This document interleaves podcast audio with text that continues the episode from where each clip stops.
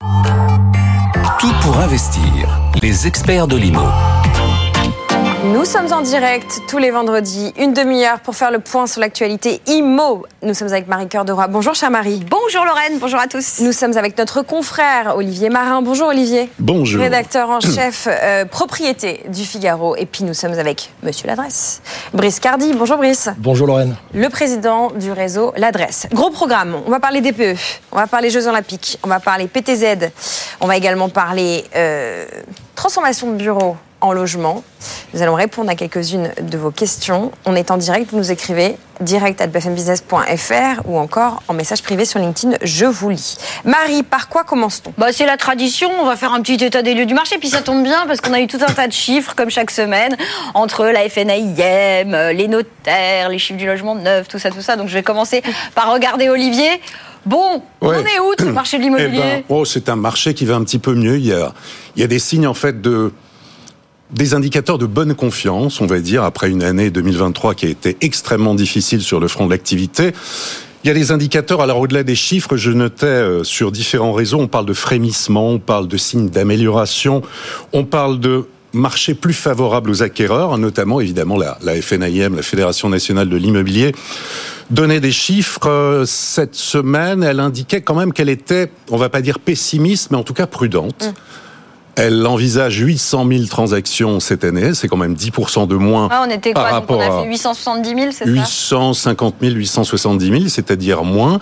Mais il y a, alors on a eu depuis le début de l'année en fait des indicateurs ouverts, en fait sur cette confiance qui est revenue, les taux d'intérêt qui ont commencé à baisser, qui se stabilisent maintenant. On a eu des conditions de crédit qui se sont détendues, on va dire que ça va mieux de ce côté-là. Maintenant, la baisse de prix, elle est effective, mais elle n'a pas lieu partout et pas au même rythme. La seule chose, c'est sur la conférence des notaires hier du Grand Paris. Alors même s'il faut prendre ça avec prudence, parce qu'on est sur des écarts quand même sur les actes authentiques de vente, à Paris, ça baisse vraiment. Ouais. Hein. Moins 10%, quasiment sur une année. Enfin, on n'avait jamais vu ça. Là, on revient sur 5-6 euh, ans en arrière. On a des arrondissements, notamment dans l'Est parisien, qui baissent vraiment. Dans le 19e, on est sous la barre des 8000 euros. Mais, mais, même à La Chapelle, je regardais euh, ce que disaient les notaires du Grand Paris. Olivier, il disait on est à peine à 7000. De mémoire, 7090 euros du mètre carré dans le quartier La Chapelle. Absolument. Que potentiellement, au rythme où vont les choses, parce qu'ils anticipent euh, une poursuite de la baisse des prix, on pourrait repasser sous les 7000 euros du mètre carré dans les quartiers les moins chers de Paris. Oui, et parallèlement, on a euh, Saint-Germain-des-Prés qui est à 14 000 euros du mètre carré. Notre-Dame, 18 000. Les notaires disent que c'est à cause, ou à cause ou grâce, on va dire, aux étrangers, aux Américains. Il y a un gros effet Émiline Paris, à Saint-Germain-des-Prés. Oui, oui, hein. aussi. Donc on est à 14 000 euros du mètre carré. Vous êtes à 8, 8 000, 7 000, effectivement, dans l'Est parisien. Donc, un écart près de 10 000 euros d'écart au sein d'une même ville quand on parle de fracture de territoire. À Paris, il y a vraiment des fractures. Et puis, Petite couronne, euh, bah, on manque de maisons euh, à vendre, de moins en moins, et on est sur des baisses importantes, 47 000 ventes de maisons et d'appartements en moins sur un an en Ile-de-France. Ouais, c'est dingue, c'est dingue. Vous, Brice, quand... alors là, on parle du bilan. On en parlait un peu en antenne avec Olivier parce que on sait que les notaires sont le juge de paix. Mais le problème, c'est que du coup, pour pouvoir agglutiner toutes les datas, bah, on les a souvent à rebours. Donc là, on parle de l'année 2023.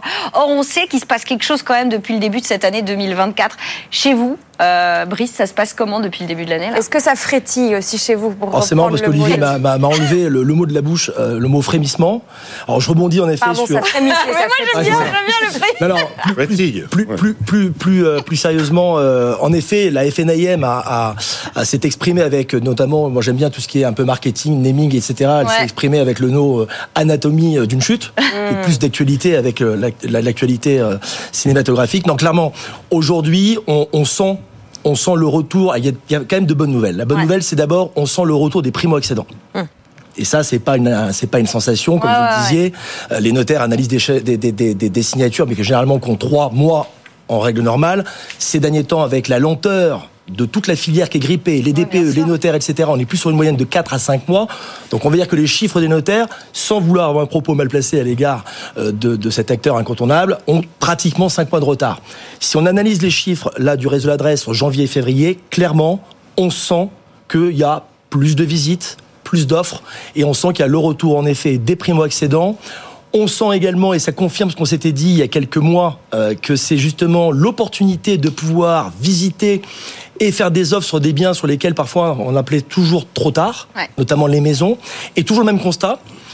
Ce qu'on a constaté sur 2023, c'est finalement les ventes qui se sont réalisées, c'est toujours le même scénario, ce sont les ventes qui se sont réalisées avec un prix moyen inférieur à 200 000 euros. Donc finalement, les cartes ont été rejouées depuis cette période aussi inédite et singulière qu'est le confinement.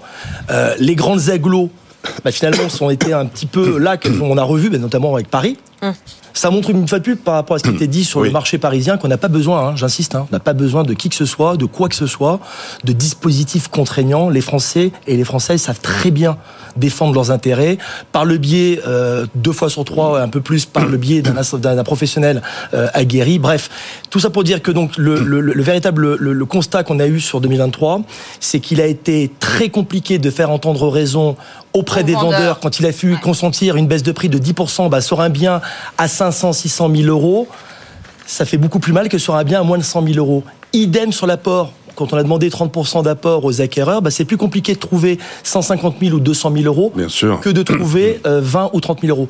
En revanche, euh, euh, euh, même si sur les grandes surfaces, enfin les prix à plus de 500 000 euros, j'ai un exemple très concret parce que comme vous le savez, l'adresse est une coopérative. Moi, j'ai donc des agences en propre, notamment une à Vitry. Et eh bien à Vitry, là où le la denrée rare, c'était la maison à peu près à, à 500 000 euros, aujourd'hui, il y a une quinzaine de maisons qu'on a en stock qui ne sonnent pas. Parce que justement, certains vendeurs, alors pas tous, c'est aussi la bonne nouvelle, c'est que certains vendeurs ont compris, sont beaucoup plus à l'écoute grâce à des médias comme le vôtre, mais il y en a certains en effet qui peuvent pas comprendre, qui peuvent pas comprendre qu'en l'espace de à peine, euh, allez, 12, 18 mois, leur bien a perdu plus de 10%. Et, et alors j'ai une inquiétude. Minime, ouais, et, j'ai une inquiétude justement là-dessus, c'est-à-dire que euh, effectivement, ça a été compliqué de convaincre les vendeurs que le marché s'était retourné. Là, on sait que ce qui provoque ce frétillement, frémissement, frémissement, euh, frémissement, frémissement. depuis, euh, depuis le début de l'année, c'est essentiellement les conditions d'emprunt qui se sont assouplies.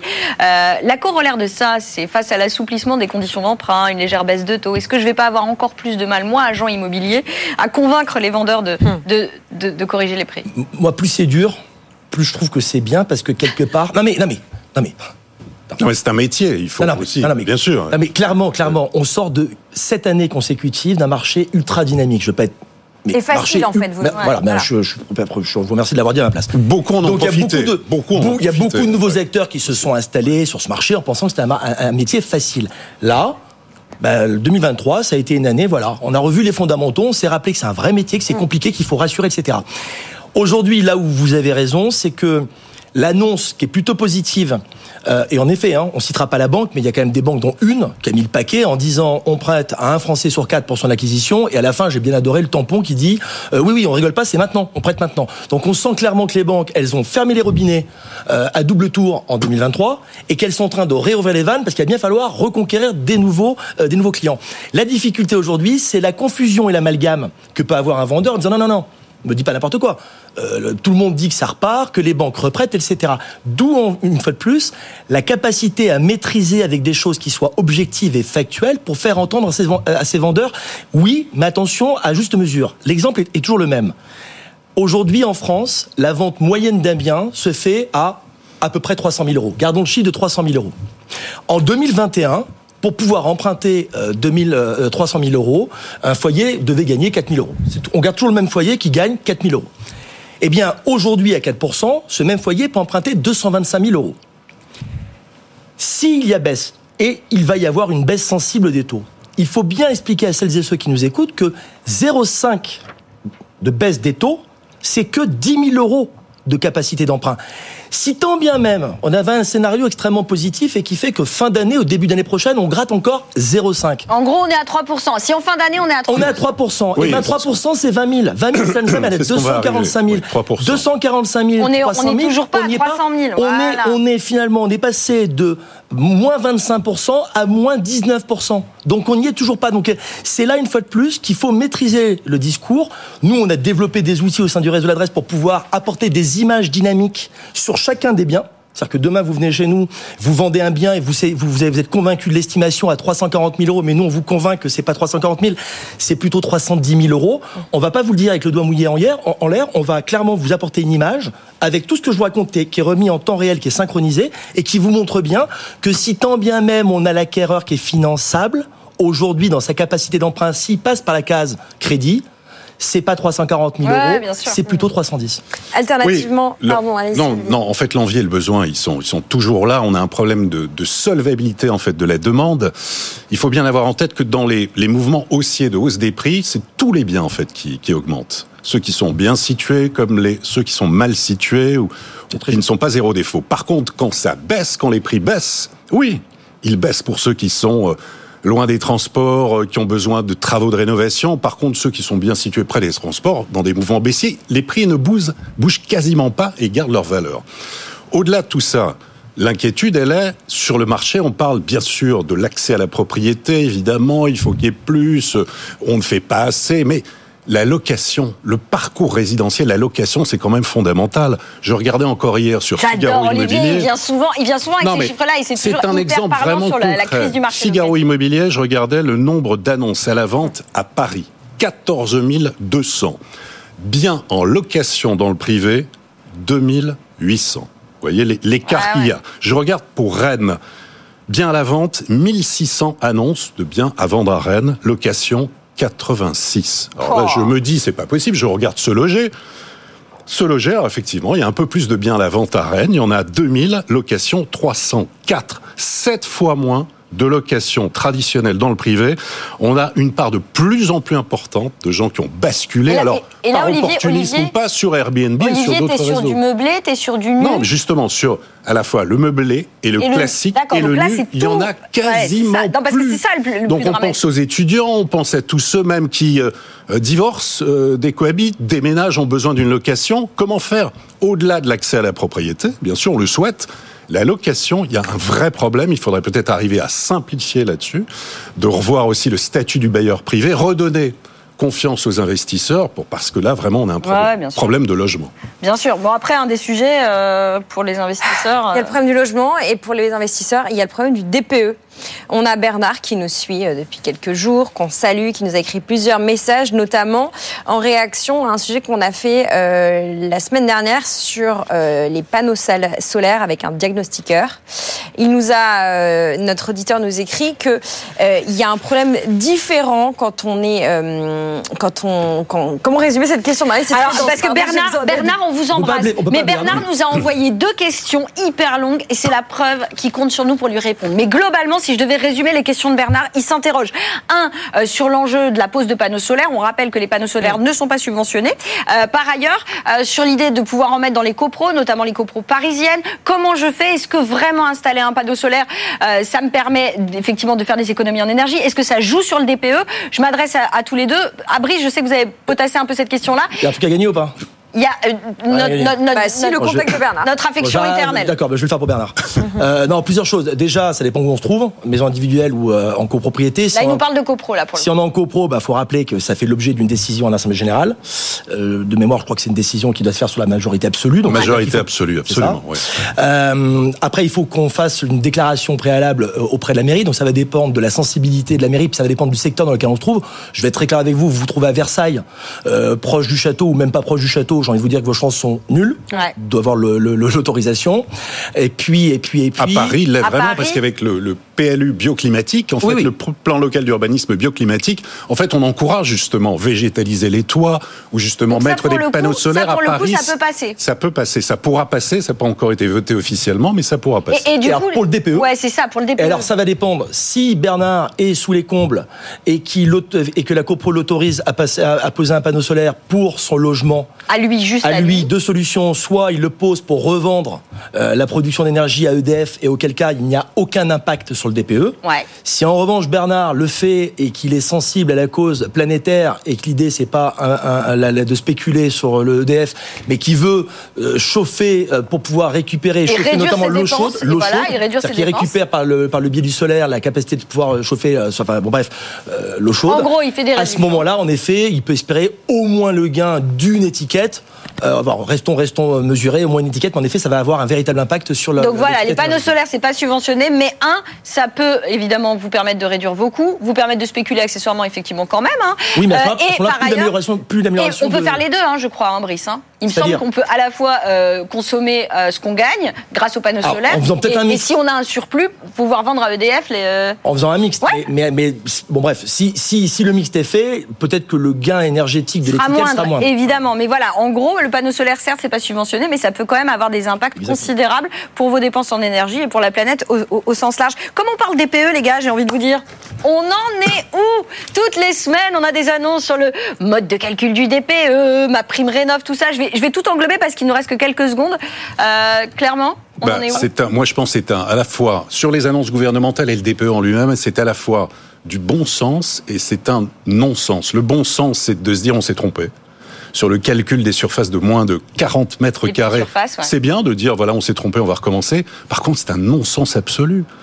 C'est-à-dire que, enfin, quelque chose qui est aussi important, et on le voit sur le coût des acquisitions, les, les travaux, le DPE.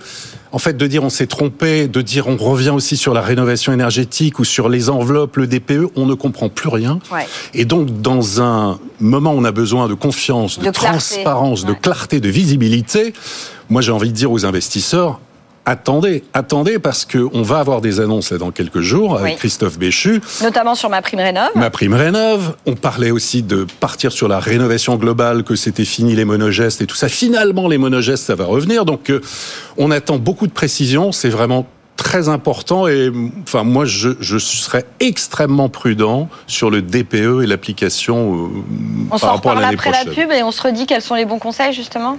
DPE, bon sens et non-sens. Voilà ce que vous nous dites, Olivier de l'équipe du Figaro. Bon, si je vous résume la première partie, il y a un frémissement. Paris, moins 10% en moyenne sur les prix. Certains quartiers qui tombent en dessous de 7000, notamment du côté de la Chapelle, dans le Nord. Le retour des primo-accédants, c'est ce que Brice nous a dit.